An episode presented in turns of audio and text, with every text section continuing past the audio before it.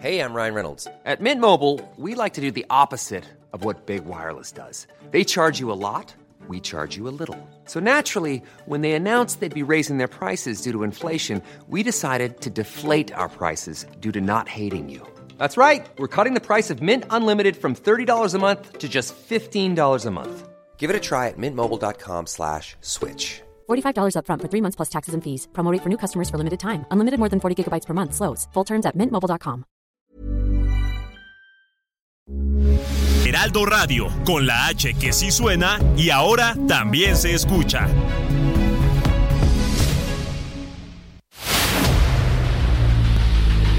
El dedo en la llaga.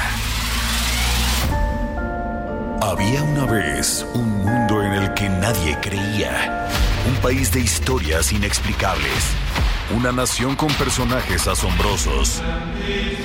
Santo Tomás tenía razón. Hay que ver para creer.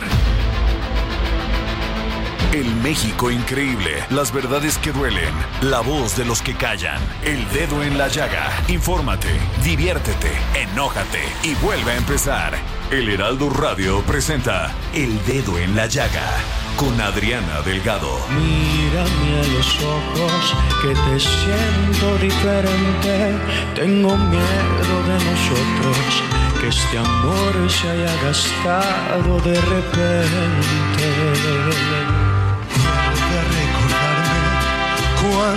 Todo era nuevo, el día que te enamoraste, dijimos que lo nuestro sería eterno.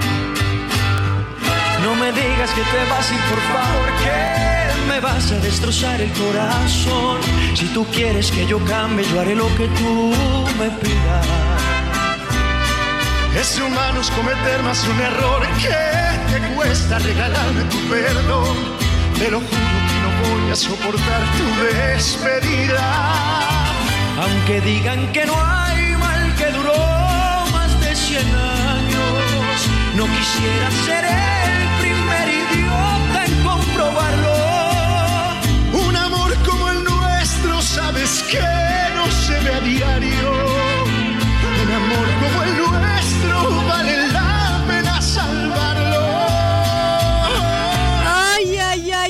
ay, así iniciamos este dedo en la llaga de este lunes 28 de agosto del 2023 y tengo enfrente de mí a don Pepe Carreño y le dedico esta canción, don Pepe, ¿cómo la ve? Wow, estamos muy Sí, desgarrados. se llama 100 años y la canta Carlos Rivera y Maluma. ¿Cómo ve? Ha sido un éxito. Es impresionante. Pero además está pegadora y así. ¿Usted se la quiere dedicar a alguien? no. ¿No? pues yo se la dedico con mucho gusto, don Pepe Carreño. No, se la devuelvo. Gran periodista, corresponsal de guerra, eh, editor de la sección Orbe, aquí en el Heraldo de México. Gracias, Adri. Y además, compañero mío, aquí en esta mesa del dedo en la llaga, don Pepe Carreño. Y bueno, don Pepe, rápidamente nos vamos a ir con un resumen de noticias con el gran Héctor Vieira. El presidente Andrés Manuel López Obrador admitió este lunes que él fue quien prohibió que se realizaran debates durante el proceso de elección de candidato presidencial de Morena, como lo había propuesto Marcelo Ebrard. El mandatario mexicano dijo que con esta medida se evitó la tentación de que los aspirantes realizaran descalificaciones a sus compañeros de partido. En este contexto, el presidente López Obrador dijo que entregará el bastón de mando de su movimiento a la corcholata ganadora el próximo miércoles 6 de septiembre en un lugar por definir, aunque aclaró que no será Palacio Nacional. El presidente López Obrador dio banderazo al inicio de clases de preescolar, primaria y secundaria en todo el país para el ciclo escolar 2023-2024. Sobre los nuevos libros de texto gratuitos, Leticia Ramírez Amaya, titular de la Secretaría de Educación Pública, informó que ya se han distribuido más de 95.6 millones de ejemplares en 26 estados de la República. Las seis entidades en las que no se entregaron los nuevos libros son Chihuahua, Coahuila, Aguascalientes, Guanajuato, Querétaro y Yucatán. López Obrador afirmó que ya se recuperó la paz en Apatzingán, Buenavista y Uruapan, municipios de Michoacán que sufrieron bloqueos e incendios el domingo pasado por parte de la delincuencia organizada. Minimizó los actos de los que dijo fue un acto publicitario y propagandístico. No hay pasos para atrás ni pasos a la derecha, solo la continuidad de la transformación. Así lo dijo Claudia Sheinbaum durante el cierre de las asambleas informativas realizadas a lo largo de las 32 entidades del país en busca de la coordinación de los comités de defensa de la Cuarta Transformación. Xochitl Galvez señaló que el presidente Andrés Manuel López Obrador presiona para que Movimiento Ciudadano no se suma al Frente Amplio por México, porque dijo, él sabe que cuatro partidos seríamos mucho más fuertes. El presidente nacional de Morena, Mario Delgado Carrillo, dijo que la veda que deberán respetar los seis aspirantes en el proceso interno de Morena y sus aliados se extiende a sus simpatizantes, brigadistas, legisladores y funcionarios públicos. Tras acudir a la cuarta consulta nacional sobre el proyecto de Nación 2024-2030, el líder morenista detalló que la comisión de encuestas del partido realizará 2.500 cuestionarios y las cuatro empresas contratadas realizarán 2.500 cada una, para un total de 12.500 personas consultadas. La Secretaría de la Defensa Nacional entregó un contrato por 1.248.2 millones de pesos a la empresa Centrum Promotora Internacional, la cual fue sancionada por pertenecer al Cártel de la Sangre, un grupo que fue investigado debido a prácticas monopólicas en licitaciones para servicios de laboratorios y bancos de sangre a instituciones públicas de salubridad. El contrato que adjudicó la dependencia a esta firma mediante licitación es para el suministro de insumos, reactivos y materiales para 50 laboratorios clínicos de la Sedena a partir del próximo 1 de septiembre y hasta el 30 de junio de 2025, es decir, se trata de un acuerdo transeccional. A más de un siglo de su fundación, las escuelas normales rurales siguen vigentes, no solo como instituciones públicas que ofrecen formación profesional a los hijos de campesinos, sino como centros fundamentales de resistencia colectiva en defensa del derecho a la educación y la justicia social. Así lo afirmó Tanalis Padilla, profesora e investigadora de historia en el Instituto Tecnológico de Massachusetts. Con el regreso a las aulas de cerca de 24.4 millones de alumnos de educación básica en 228.804 planteles públicos y privados en todo el país, hoy se inicia el ciclo escolar 2023-2024. Trabajarán con un nuevo plan y programa de estudios y una renovada familia de libros de texto gratuitos que plantean el abandono de las tradicionales asignaturas para incorporar los llamados campos formativos. En otros temas, en el Día Internacional contra el Dengue, diversas instancias sanitarias exhortaron a la población, especialmente a quienes habitan zonas que es endémico, a reforzar medidas preventivas, puesto que en temporada de lluvias aumenta la reproducción del mosquito que transmite la enfermedad. Un grupo de académicos e investigadores dio a conocer una carta en la cual llamó a las autoridades de la Universidad Nacional Autónoma de México a realizar diversos cambios normativos que consideran necesarios para hacer más democrática la toma de decisiones en la máxima casa de estudios y resolver los problemas de la institución. Los municipios de Apatzingán y Buenavista en la región de Tierra Caliente, así como Uruapan en Michoacán, vivieron este domingo una jornada violenta. Hubo al menos cinco bloqueos carreteros con autos y autobuses quemados, así como tres tiendas de conveniencia incendiadas. Trascendió que se trató de una reacción de grupos criminales que operan en estas regiones, tras la detención de un jefe de plaza y en rechazo a los operativos de seguridad.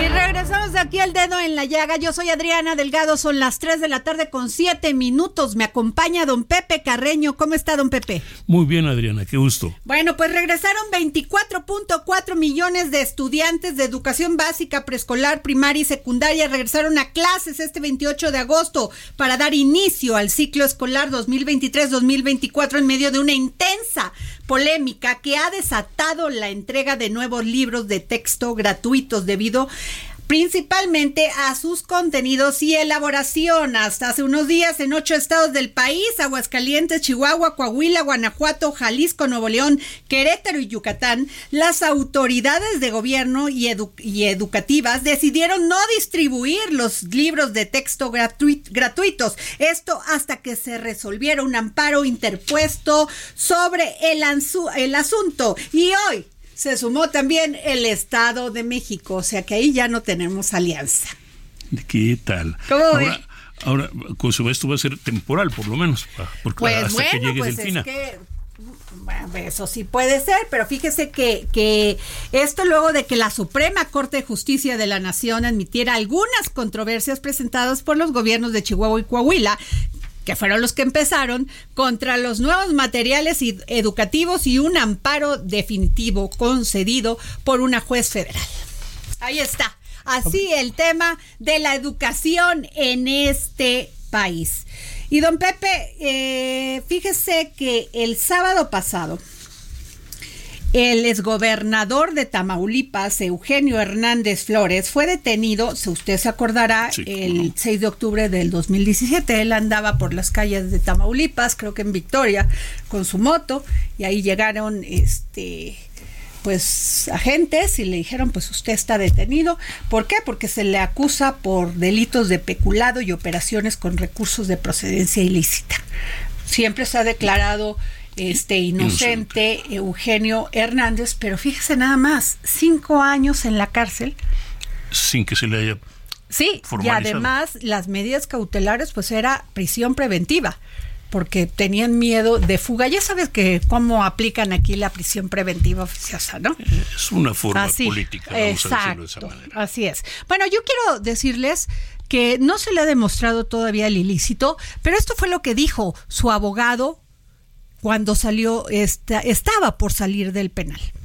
Buenas tardes, le comento. Eh, lo que se resolvió fue que el juez de Tamaulipas, después de diversos, de diversos amparos en los que se ganó y ellos insistían en, en, continuar teniendo sujeto a proceso a, Eugenio, eh, después de que el juez de amparo les dijo en varias ocasiones que no estaban cumpliendo con el amparo otorgado, eh, por fin, después de cinco veces, determinó que no, no tenía elementos para, para continuar un proceso contra él. Entonces ordena su inmediata libertad, ya que no hay pruebas suficientes que meriten tenerlo en, en proceso. Estas mismas pruebas son los, los testigos famosos que eh, fallecieron posteriormente y que pues pareciera que fueron aleccionados antes de, rendirlas, pero pues en ninguna de ellas siquiera mencionan el nombre de, de mi defendido. Bueno, el asunto es que Eugenio Hernández Flores, gobernador de Tamaulipas, salió libre y es que el juez primero del distrito con residencia en Tamaulipas, Genaro Antonio Valerio Pinillos, ordenó su salida de prisión para enfrentar en libertad el proceso de extradición que pide una corte de Estados Unidos para que responda por el probable delito de asociación delictuosa para lavar dinero. Bueno, después cuando salió Eugenio, era sábado, don Pepe, madrugada de domingo a las 3 de la mañana salió de este penal y la única entrevista que ha dado Eugenio Hernández Flores se la, se la dio al gran periodista Fer Acuña de Fer Noticias en Tamaulipas y esto fue lo que dijo. Muy buenas noches, son las 3.32 de la mañana de este 26 de agosto del 2023. Sin duda alguna será, lo recordarás como la madrugada el amanecer más hermoso de tu vida, Eugenio. ¿Cómo te sientes? Definitivamente, definitivamente. No, muy bien, excelentemente bien, contento. ¿Tú cómo estás, mi Fer? Pues bien. Estas horas que haces. Aquí ¿eh? siguiendo los acontecimientos. ¿Qué te dice tu familia? Sé que platicaste con ellos hace un momento. Sí, no, ya hablé con, con, mi, con mis hijos, con mi madre, con mis hermanos, y aquí vengo con mis amigos y, con mi hijo también. ¿Qué sentimientos, qué sentimientos, qué emociones te eh, pasan por tu mente, por tu corazón en estos momentos, genio? Platícanos.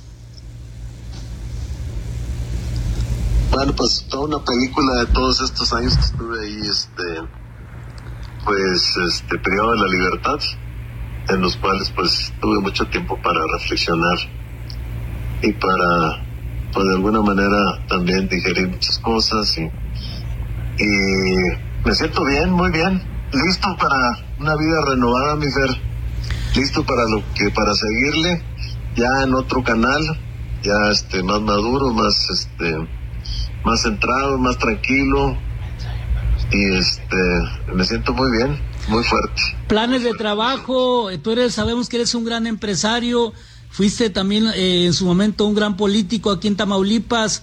Eh, ¿Qué planes hay de trabajo, planes políticos? Platícanos si hay algo brevemente, perdón. Sí, no, sí traigo planes, pero este, ahorita mi única, mi única, este, eh, eh actividad a ser familiar. Eso es lo único que voy a hacer ahorita en estos días. y sí tengo proyectos, siempre he tenido proyectos y este, entró varios proyectos ahí de lo que siempre me ha gustado hacer y sí los voy a sacar adelante, sí los voy a sacar adelante, este, tranquilo, tranquilo, eh, sin prisa. Así es. Pues Porque todos contentos. Así Sí, es. sí. Así es, Díaz. Todos contentos. Eh, finalmente, un, un mensaje para los tamaulipecos. Genio, eh, la gente está contenta de escucharte, que te recuerdan, este, hay comentarios muy positivos hacia tu persona. ¿Qué, qué podrías decirles brevemente? Pues estoy muy agradecido por las muestras de cariño de mucha gente. Sí, eso te puedo decir. Claro. Así es. Bueno, pues, pues muchas gracias. Muchas gracias y disfruta tu libertad y enhorabuena. Y bueno, pues muchas bendiciones para ti y para tu familia. Igualmente, mi querido Fer. Pues así es, don Pepe Carreño. Esto fue lo que dijo Eugenio Hernández Flores, es gobernador de Tamaulipas, al salir de este penal, donde estuvo cinco años este, Pues- con esta medida este, cautelar de prisión este, prisión este, preventiva preventiva. oficiosa.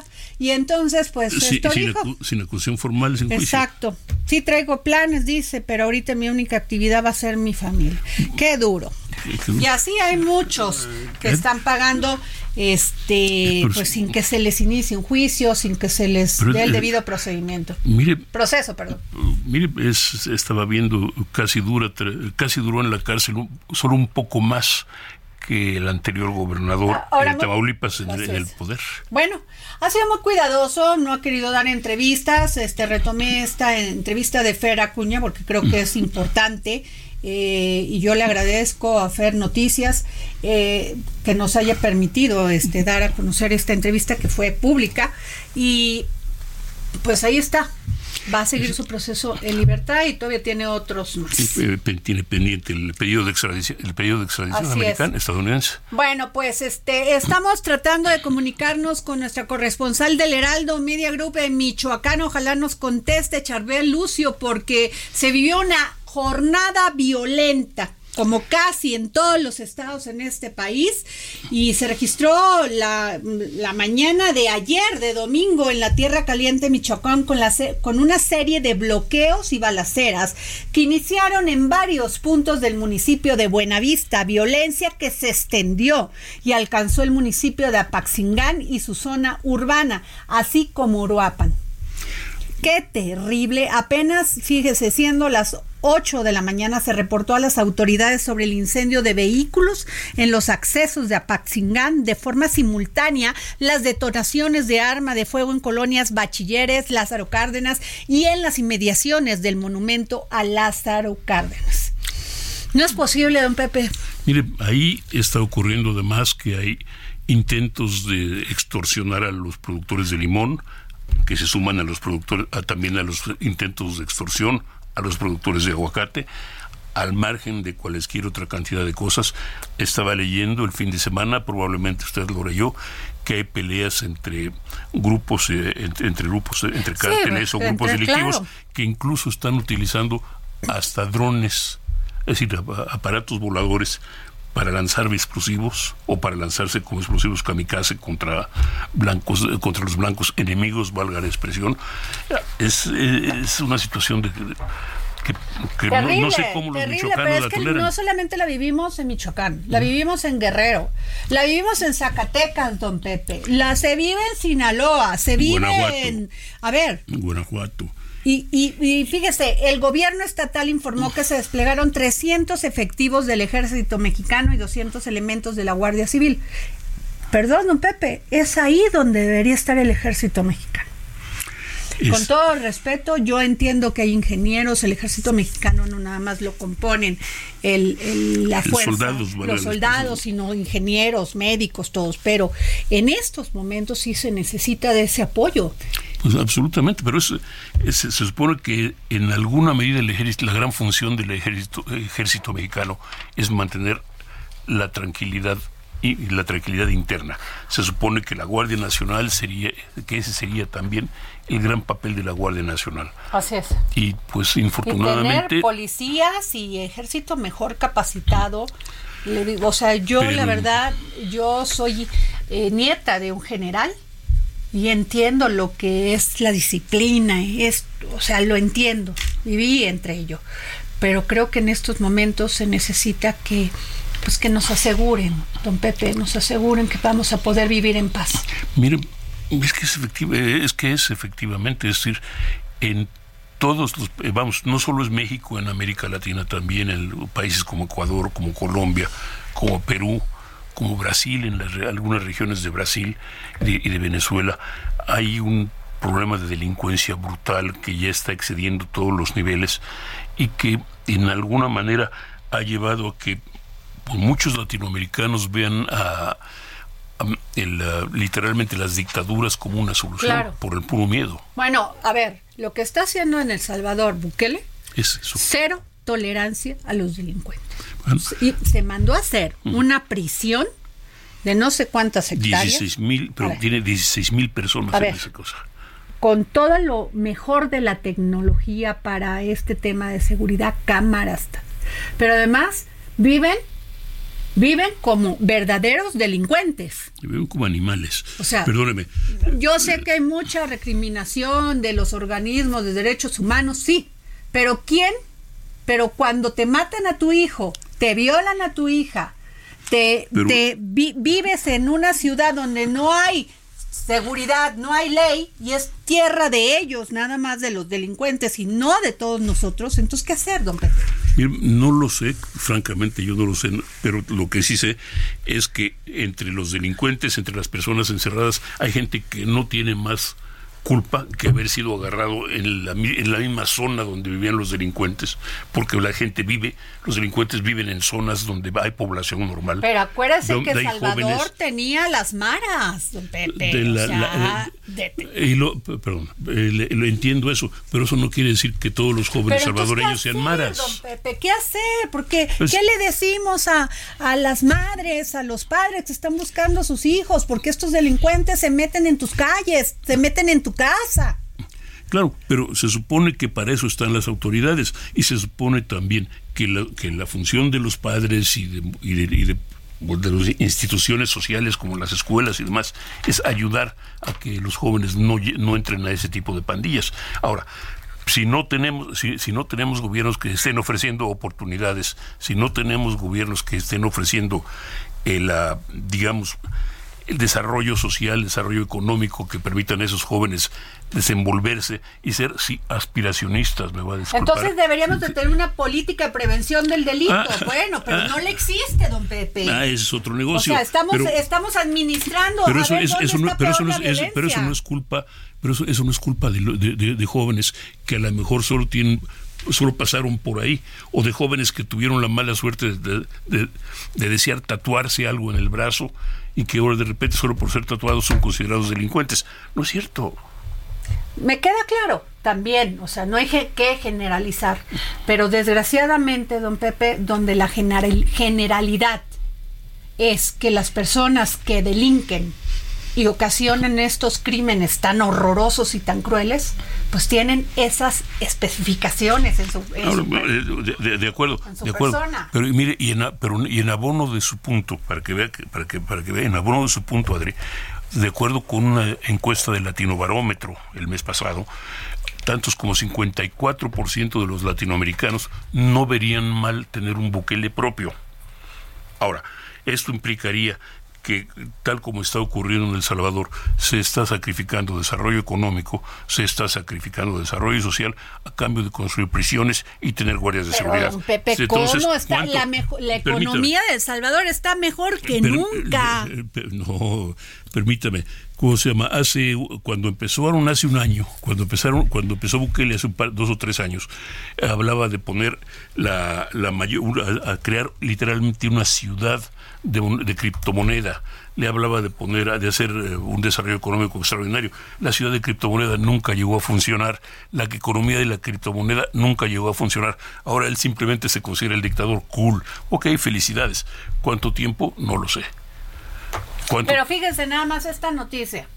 En Abo, eh, bueno, no en abono, porque no estoy muy de acuerdo con su punto, don Pepe, porque dice al menos siete mil personas que fueron detenidas durante el régimen de excepción implementado en El Salvador como una parte de, como parte de una de esta guerra que le llaman guerra contra las pandillas, han sido liberados. Según dijo el martes el ministro de Justicia y Seguridad, Gustavo Villanueva. Eso quiere decir alrededor del 45-50% de los bueno, detenidos. porque siguen un juicio, un proceso, don Pepe, para que demuestren su inocencia. No, eh, no, perdón. Pero aquí No, salen, eh, ellos, no, violan, tienen, ellos no tienen que demostrar su inocencia. Son las autoridades las que deben demostrar su aquí culpabilidad. Ni siquiera tenemos autoridades para demostrar nuestra inocencia, don Claro, Pepe. aquí tenemos un problema, tenemos un noventa y tantos por ciento de impunidad, es otro negocio. Bueno, así fue aquí. Don Pepe Carreño y Adriana Delgado. Nos vamos a un corte y regresamos. Sigue a Adriana Delgado en su cuenta de Twitter. Arroba Adri Delgado Ruiz. Además, te invitamos a enviar tus opiniones y comentarios en texto o por mensaje de audio a través de WhatsApp al 55 2544 3334. Y si quieres escuchar El Dedo en la Llaga de El Heraldo Radio, en cualquier momento y donde quiera que te encuentres, descarga el podcast disponible en Spotify y Hey, it's Ryan Reynolds, and I'm here with Keith, co star of my upcoming film, If, only in theaters, May 17th. Do you want to tell people the big news? All right, I'll do it. Sign up now and you'll get unlimited for $15 a month and six months of Paramount Plus Essential Plan on us. Mintmobile.com slash switch. Upfront payment of $45 equivalent to $15 per month. Unlimited over 40 gigabytes per month. Face lower speeds. Videos at 480p. Active Mint customers by 531.24 get six months of Paramount Plus Essential Plan. Auto renews after six months. Offer ends May 31st, 2024. Separate Paramount Plus registration required. Terms and conditions apply if rated PG. iTunes.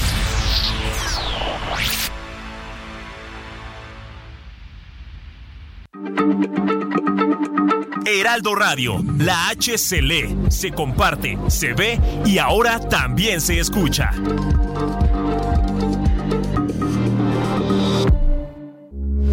Heraldo Radio, con la H que sí suena y ahora también se escucha. Sigue a Adriana Delgado en su cuenta de Twitter en arroba Adri Delgado Ruiz. Y envíanos tus comentarios vía WhatsApp al 55 25 44 33 34 o 55 25 02 21 04. Adriana Delgado entrevista en exclusiva a la senadora de la República, Kenia López Rabadán. Qué paradójico lo que me dices, porque en este país, Kenia López Rabadán, las mujeres mueren por violencia, porque las matan, porque sí, porque se puede, o mueren en una, en una coladera, porque el Estado tenía que dar esos servicios y no los dio. ¿Qué te causa eso? ¿Una terrible contradicción? Yo te diría, me causa un gran compromiso, Adriana, ¿sabes? ¿Por qué? Porque la gente toda se despierta queriendo ser feliz, toda. O sea, tú, yo, quien nos está viendo, hoy se despertó queriendo ser feliz, queriendo estar bien, yendo a trabajar y echarte dos o tres horas en el transporte para llegar a tu trabajo y luego tener un sueldo miserable y luego regresar otras tres horas y además sufrir violencia familiar. Eso no se debe permitir. Y el Estado, o sea, el gobierno, en gran parte es responsable de tu felicidad o de tu infelicidad. O sea, ver, si tú tienes la forma de llegar a tu trabajo en 50 minutos en lugar de tres horas, eso es gracias al gobierno. Gracias a que tus impuestos se ocuparon bien y se hicieron líneas de metro o transporte público digno o vialidades. Jueves, 10.30 de la noche, El Dedo en la Llaga, Heraldo Televisión. Y regresamos aquí al dedo en la llaga. Es lunes, lunes y hoy me toca estar y compartir esta mesa de todos los lunes con el gran Pepe Carreño. Gracias, Adri. Nos vamos, si, usted, si a usted le parece bien, don Pepe, Por favor. al resumen de noticias con Héctor Vieira. Por Ya salió el peine. El director del Instituto Mexicano del Seguro Social, Zoé Robledo Aburto, quien la semana pasada declinó buscar la candidatura al gobierno de Chiapas, destapó ayer a la diputada federal Manuela Obrador Narváez, prima hermana del presidente Andrés Manuel López Obrador, como aspirante a la gubernatura de la entidad. En Querétaro, madres buscadoras informaron que aún con todos los obstáculos que les ha puesto el gobierno y la Fiscalía General del Estado, en 10 días de rastreos en territorio estatal hallaron indicios o información de 7 personas desaparecidas y han ubicado a 12 familias en las que algún integrante fue víctima de desaparición forzada, las cuales no han recibido ayuda institucional para encontrar a sus seres queridos. Los servicios educativos integrados al Estado de México que regulan la operación de las escuelas del sistema federalizado en la entidad ordenaron a los directivos de los planteles de educación básica detener la distribución y entrega de libros de texto gratuitos en acatamiento a una suspensión temporal dictada por el juez octavo de distrito en materia de amparo. El Estado de México cuenta con la matrícula educativa más grande del país, superior a 3 millones de alumnos. Este lunes, en el inicio del ciclo escolar 2023-2024, cuando regresarán a las aulas 24.4 millones de alumnos, al menos el 32.4% de la matrícula nacional de educación básica, es decir, 7.913.000 estudiantes de preescolar, primaria y secundaria, podrán iniciar su año lectivo sin libros de texto gratuitos, luego de las controversias presentadas por distintos gobiernos estatales. El Banco de Desarrollo de América del Norte descartó que los conflictos comerciales de México con Estados Unidos tengan un impacto en la inversión extranjera directa a futuro. De acuerdo con Calixto Mateos, director general del NatBank, las disputas comerciales, por ejemplo, en el sector energético o por el maíz transgénico, son procesos que suelen presentarse en cualquier acuerdo comercial extranjero. A cinco días de que rinda su quinto informe de gobierno, el presidente Andrés Manuel López Obrador destacó que la recuperación de la economía nacional ha colocado a México como el principal socio comercial de Estados Unidos. Asimismo, dijo que el peso mexicano es la divisa que más se ha fortalecido en este periodo en su cotización con respecto al dólar estadounidense. Las empresas de tecnología financiera conocidas como FinTech, que otorgan tarjetas de crédito a los consumidores en el país, ofrecen plásticos cuyas tasas de interés pueden llegar a superar el 250%, pues el riesgo de cada cliente es lo que marca el costo al cual se podrán apalancar. China redujo a la mitad a partir de este lunes el impuesto de timbre sobre las transacciones bursátiles, en el más reciente intento de impulsar un mercado en dificultades, en un momento en el que la recuperación de la segunda economía mundial se tambalea. El Ministerio de Finanzas informó que reducía el impuesto del 0.1% sobre las transacciones bursátiles, con el fin de vigorizar el mercado de capitales e impulsar la confianza de los inversores. Los mexicanos siguen haciendo historia. Isaac del Toro se convirtió en el primer mexicano que gana el Tour del Porvenir o Tour de Francia Sub-23, que concluyó este domingo con la victoria en la última etapa del italiano Giulio Pelissari. El peso inició la sesión de este lunes cotizándose alrededor de 16 pesos con 70 centavos por dólar, mostrando una apreciación de 0.27%, equivalente a 4.5 centavos, con el tipo de cambio tocando un máximo de 16 pesos con 76 centavos y un mínimo de 16 pesos con 69 centavos por unidad, algo no visto desde el pasado 31 de julio. Morena y sus corcholatas. En la recta final de las asambleas informativas, los aspirantes a encabezar la Coordinación Nacional de la Defensa de la Cuarta Transformación, Claudia Sheinbaum y Ricardo Monreal, se dieron como ganadores de la encuesta de Morena. Ricardo Monreal desde la Plaza de las Tres Culturas en Tlatelolco insistió en que se quedará en Morena y reiteró el llamado a evitar la guerra sucia dentro del movimiento. En un acto masivo ante 100.000 personas, Claudia Sheinbaum delineó de manera general los ejes de su proyecto de nación, esto para evitar alguna sanción del INE. El exsecretario de Gobernación Adán Augusto López se dijo preparado para encabezar el mandato ciudadano de continuar la siguiente etapa de la cuarta transformación y desde el Monumento a la Revolución advirtió que no se pueden dar el lujo de ambiciones personales, por lo que cree en su partido y en las encuestas que según él lo han posicionado como favorito. El exsecretario de Relaciones Exteriores Marcelo Ebrard sostuvo una reunión a la que catalogó como histórica con la cúpula del Consejo Coordinador Empresarial con el objetivo de sentar las bases para avanzar en temas prioritarios para el país. Durante el encuentro se abordaron una variedad de temas como educación y salud de calidad, certidumbre en las inversiones, política exterior, infraestructura agropecuaria, infraestructura y sostenibilidad. Regresamos aquí al dedo en la llaga. Soy Adriana Delgado, arroba Adri Delgado. Sígame. Don Pepe, ¿cuál es su tweet? No, no, su, o su ex, o cómo se llama. Su, arroba, esa ex, ex, es arroba José Carreño 1. Ay, oigan, pues yo no sabía que don Pepe Carreño era Swifty. Pero, no lo soy, pero no, no, no me tengo acaba problema. de decir que está Es impactado con la Es, Taylor, es ¿eh? distinto a ser Swifty, Ah, pero es, ¿entonces no? pero es, me impacta el fenómeno que Ah, representa. Pero también es este. Bueno, es una fan. mujer guapa. Ay, ay, don Pepe. Bueno, ya, me, ya- ya- ya me puse en ese terreno, ok. Pero, la Pero verdad, canta la verdad es que el el- es un fenómeno impresionante. ¿no? Oiga, pues sí, es que la, a ver, vamos a escucharla. La verdad estoy impactada. O sea, está considerado el fenómeno de Taylor Swift como si fuera Elton John, si fueran los Beatles.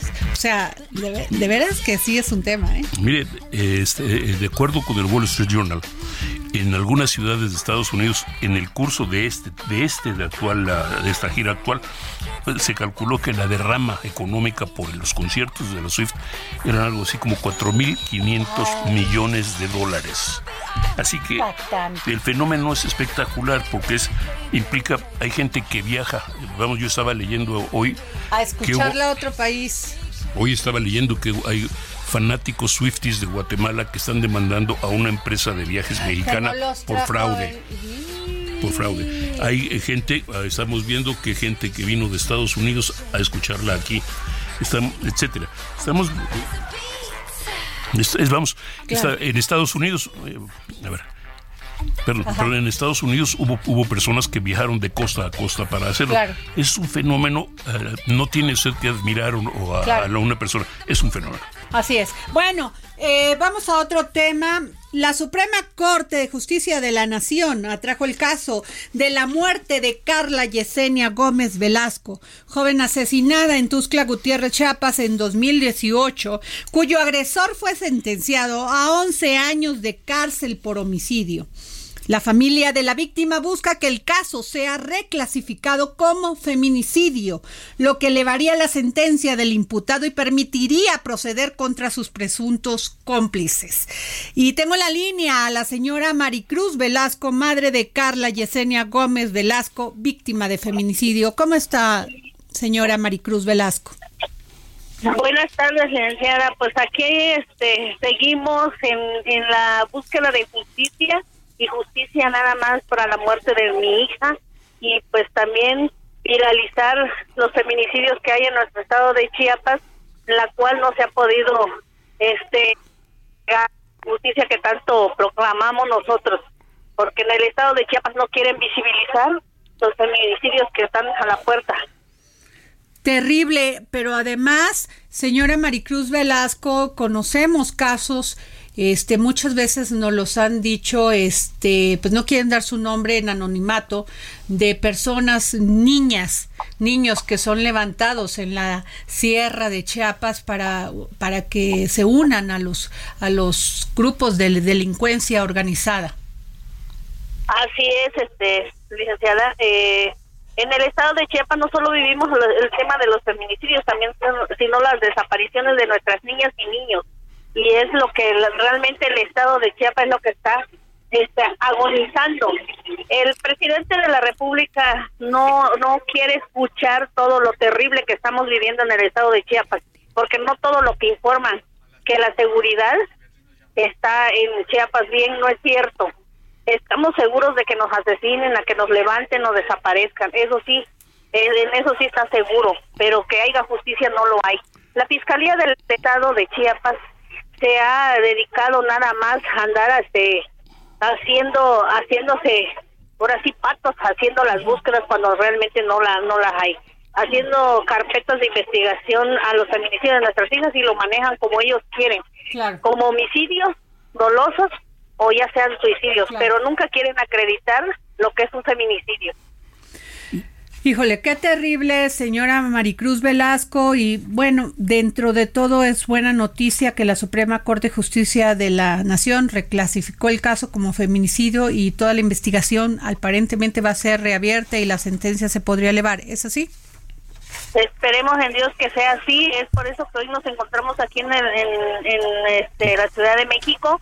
Mañana vamos a llevar un acto que se llevará a cabo a la una de la tarde en el Zócalo de, de aquí de, Ciudad de México a la una de la tarde es por ello que estamos invitando a todas aquellas este, activistas y feministas colectivas que nos quieran acuerpar ya que vamos a, plantarnos ahí para que vean Andrés Manuel López Obrador que desde Chiapas venimos exigiendo justicia. Así es. Bueno, pues yo le agradezco mucho, señora Maricruz Velasco, madre de Carla Yesenia Gómez Velasco, víctima de feminicidio. Vamos a estar muy pendiente de esto. Muchas gracias. Gracias. Bueno. ¿Sabe, ¿Sabe qué es lo indignante de esto, Adri? Hace ya 30 años que se está hablando de feminicidios en México, que hay unas que ha habido protestas dentro y fuera del país y que ninguno de los gobiernos desde hace 30 años ha estado dispuesto a dar la cara por eso. A ver, don Pepe, hablando de este tema, que hace un momento hablamos de que los delincuentes este, están en, en, la cárcel y que parece que no están en la cárcel, están en de vacaciones, tienen televisión, tienen todos, les entran personas, salen personas y viven como si estuvieran en un hotel. Según lo que estén dispuestos a pagar. Bueno, a ver, ¿usted cree que es justo para doña Maricruz, la, la mamá de Yesenia, tener que venir a pedir justicia, esperar que se le reclasifique como feminicidio la muerte de su hija, hacer este hacer marchas para que se visibilice su caso y que la sentencia se pueda elevar para aquel que la que le mató los sueños a su hija. ¿Usted cree que es justo? ¿Usted cree que deben de estar en la cárcel comiendo ah, de todo, bebiendo, viendo este teniendo pantallas, teniendo celulares? No, don Pepe. No, no, yo no estoy de acuerdo con eso. Mire, yo no estoy de acuerdo además con, con, esa distinción absurda de homicidio doloso y feminicidio. Eh, y permítame señalar, no por otra cosa, sino porque homicidio doloso o feminicidio es un homicidio hecho a propósito. Así es. Y deliberado y que merece ser castigado con todo el peso de la con todo el peso de la ley, don Pepe, porque no es justo que mientras madres vienen este eh, vienen en, caravana, vienen este, agrupándose, vienen defendiendo, vienen este, exigiendo justicia para sus hijas, me parece terrible. Bueno, a ver, tenemos en la línea, yo, don Pepe, le tengo que decir que hashtag soy su fan. ¿Por qué? Porque independientemente de que es mujer, es una, una persona de una solidez cultural, de una solidez intelectual, y que lo que está sucediendo hoy en el Frente Amplio me llena de mucho orgullo. Nunca pensé que podía ver a dos mujeres, ¿sí? o sea, enfrentándose en el buen sentido con argumentos, con este, con información, con, con respeto, como hemos visto en estos días a Xochil Gálvez, pero sobre todo a Beatriz Paredes Rangel. Senadora, muy buenas tardes. Gracias por tomarme la llamada para el dedo en la llaga.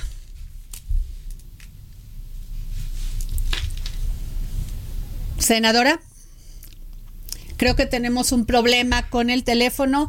En este momento, lo que yo les decía, don Pepe, es que es, que es cierto, ¿no? el, el contraste, el, brutal contraste que es. Es un país donde el feminicidio está a la orden del día y donde ahorita, al margen de que se esté de acuerdo o no con ellas, las mujeres están reclamando su lugar político, social, económico.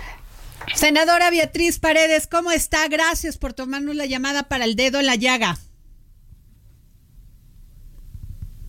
Sigo sin escucharla, está fallando nuestros micrófonos, nuestros, no, bueno, nuestros micrófonos no, el, la tecnología que a veces no tiene nombre, ¿no? Espero que la conectemos, pero don Pepe ha sido un agasajo ver, escuchar a Beatriz Paredes y a Xochil Galvez en estos foros regionales que se están llevando a cabo, primero pues cumplieron con el tema de reclutar estas 150 mil firmas.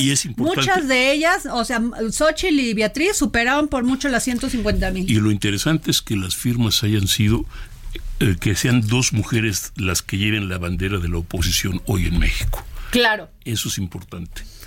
Claro. Este, a mí me parece que los puntos que han tocado han sido, muy importantes porque además se han centrado en el discurso, cosa que las cocholatas, pues unos andan por acá, otros por allá, no quisieron enfrentarse en un, en un foro así, que no es necesariamente un debate donde se va, vayan a denostar. Beatriz, muy buenas tardes.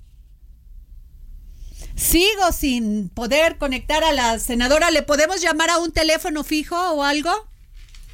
Este. Entonces me, me da muchísimo gusto. A ver si no se nos va el tiempo, porque ya no tenemos tiempo y no podamos tener a la senadora Galvez. Pues, No, a ver. Bueno, don Pepe, pues a mí sí me da gusto porque han hablado de economía, de comercio, de política exterior, ¿no? Y la verdad, dos mujeres súper preparadas. Mire, y la, y la, verdad, insisto, al margen, al margen de todo, es, es una señal de que eh, en este país donde todavía hay hipermachismo, hay uh, hiper... Uh, hay criminalidad contra las mujeres, las mujeres comienzan a reclamar el lugar que les corresponde en la sociedad. Mire, el, problema, el, punto es mientras los señores, los hombres, mi gente, la gente de mi género, está buscando hacerse cantante o rapper o jugador de fútbol o gángster o lo pandillero o lo que sea, o, se queja de que hay falta de oportunidades, las mujeres están ocupando lugares en las universidades, están ocupando lugares en empresas y con todo y pese a todo están desarrollándose, están subiendo y Xochitl eh, Galvez Beatriz Paredes y hasta y la propia Claudia Sheinbaum son, son muestras de eso. Así es, a mí por eso le digo, por eso le comento este lo que de que yo nunca pensé que iba a haber esto. Yo tampoco. ¿No? Senadora Beatriz Paredes, ¿cómo está? Ahora sí creo que nos pudimos conectar. Ay, muchísimas gracias. Pues no pierdo el tiempo porque yo la verdad, este, no sabe qué orgullo me da escucharlas eh, que están participando en estos foros, conozco de su trayectoria, conozco de su lucha, sé lo que la solidez cultural, intelectual que usted tiene. Me parece que esto ha sido maravilloso, enfrentarse en el buen sentido en estos debates, en estos foros y hablar sobre propuestas, que es lo que queremos escuchar la ciudadanía. Qué importante en estos momentos, senadora. Bueno. No sepan que nos preocupan los problemas que a ellos les ocupan y que se den cuenta que hay una reflexión sobre los temas que realmente le importan a las personas, que se eleve el nivel del debate y que haya evidencia de que no solo se trata de denostarse, de ofenderse, de descalificarse, plantear soluciones a los problemas del país. Don Pepe Carreño. Senadora, eh, bueno, lo mío es política internacional y me llamó la atención un señalamiento que usted hizo en el primer en la primera el primer debate, valga la expresión, en el que afirma, el que apuntaba que la que, que, México está ante una gran oportunidad geopolítica en el mundo actual para eh, conectarse con China, vincularse con Europa, con, otras regiones del mundo económicamente y reducir la dependencia de los Estados Unidos. Suena muy bien, pero el problema es eh, cómo hacerlo, es decir, el, ¿Cómo, ¿Cómo, lo haría usted? ¿Cómo lo plantearía usted? Porque tenemos un comercio cada vez mayor y una, y, una interrelación también cada vez mayor. Bueno, el, eh, lo que sucede es que nuestra la, nuestra realidad geopolítica nos permite interactuar eh, con todas las regiones en esta etapa de diversos bloques regionales. Pertenecemos al bloque de América del Norte y esto se acentúa por el TEMEC. Esto nos da una gran oportunidad en esta etapa de reacomodo de empresas de Asia hacia América del Norte y ahí está México. Jugamos un papel relevante en América Latina, somos con eh, Brasil las dos economías más importantes de América Latina y el Caribe.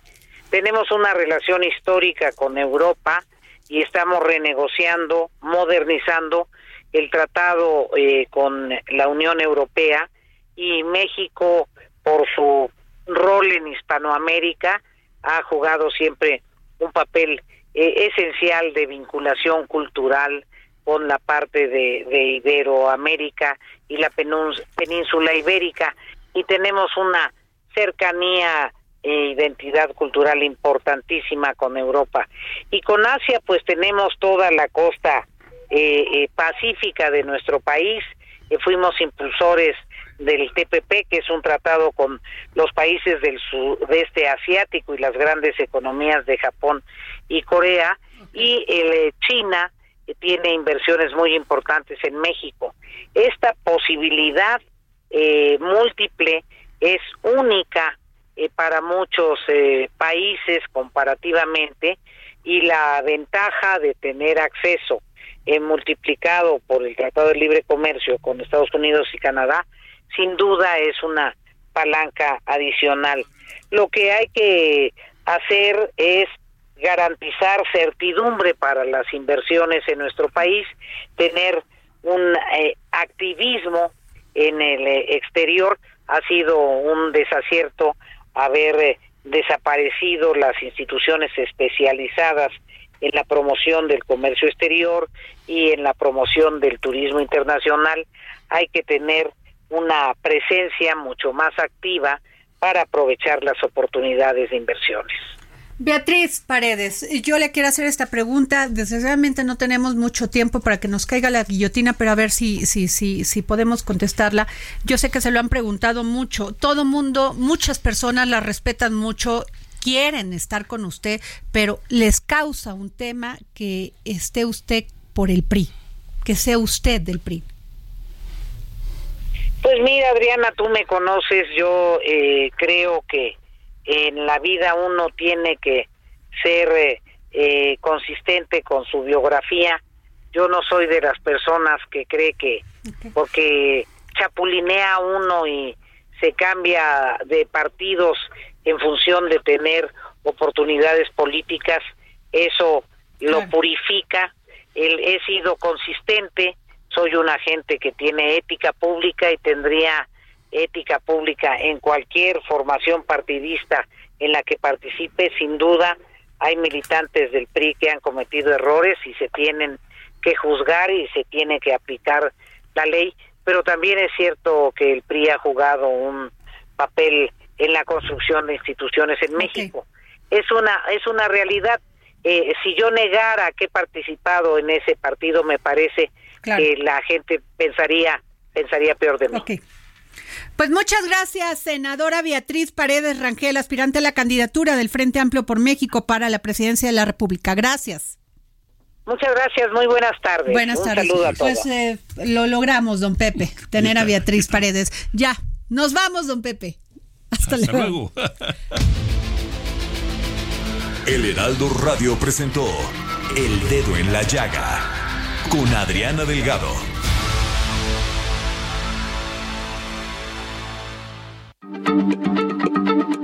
Heraldo Radio, la H se lee, se comparte, se ve y ahora también se escucha.